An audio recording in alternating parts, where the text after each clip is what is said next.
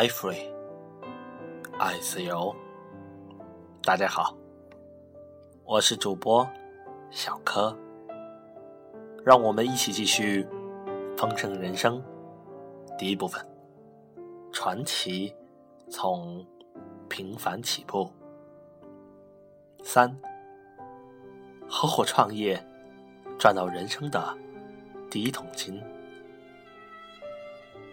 伊丽莎白号，航海冒险的开端。B，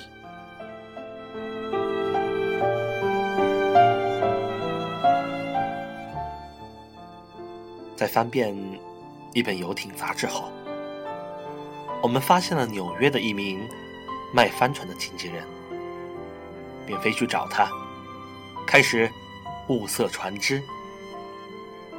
他带我们。去了好几座船坞，最后，我们终于找到了一艘符合我们需求、又在我们预算内的船。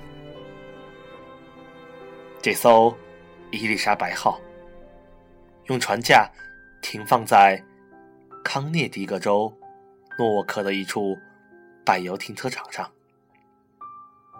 它是一艘近十三米长的。双桅帆船有一根长长的船首斜尾，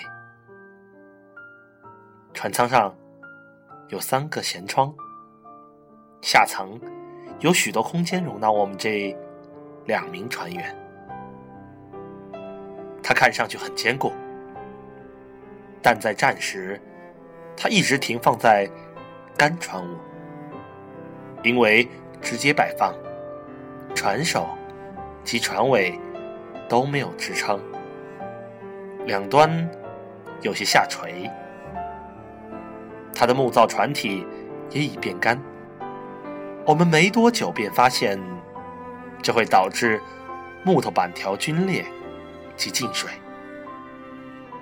但当时，航海检查员告诉我们，伊丽莎白号没有问题。加上战后又不容易找到其他合适的船，于是我们就卖掉一架飞机，买了这艘船。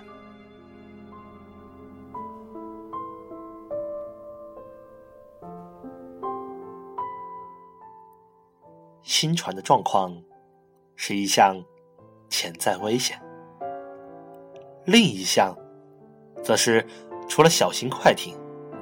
和布劳尔湖上的一艘小风帆帆之外，都不曾开过更复杂的船。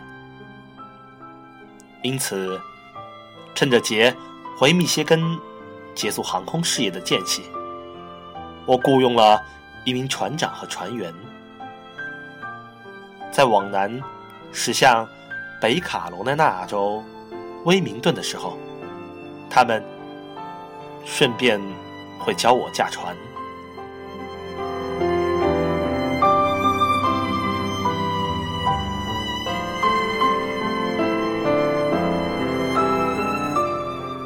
有一晚，船长睡着的时候，我犯下了一个航行错误，把船开进了新泽西州的一处沼泽。一名讶异不已的。海岸巡逻队警察说：“我以前从没见过船能开到这种地方。”我回家过了圣诞节，又和杰一起回到北卡罗来纳州停放船只的地方。在一九四九年一月十七日，出发驶向迈阿密。抵达后。我们筹划装备我们的船，为驶向加勒比海做好准备。至少要航行到波多黎各。离开船坞时，我对杰喊道：“把张帆索丢过来。”他一言把绳索丢了过来。可是。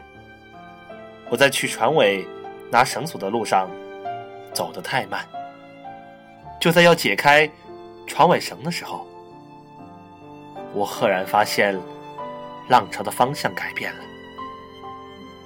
我们停泊时选择了合适的方向，但当翌日我们想要离开时，浪潮已完全转向。于是，我们调转船头，将船首换到原先船尾的位置。突然，我听到轰然一声巨响，船体撞上了绑在船后的铝制小艇，小艇被撞凹了。这也成为我们首次航行失误的纪念。